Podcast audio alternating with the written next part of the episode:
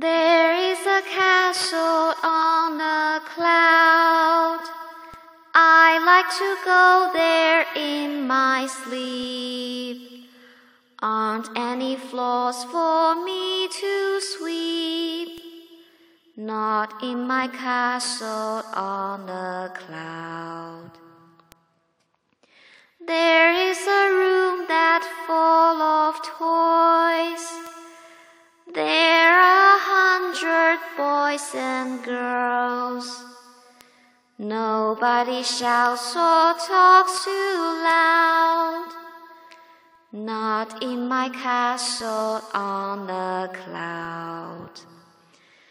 There is a lady all in white, holds me and sings a lullaby. She's nice to see and she's soft to touch. She says, Cosette, I love you very much. I know a place where no one's lost. I know a place where no one cries. Crying at all is not allowed. Not in my castle on the cloud.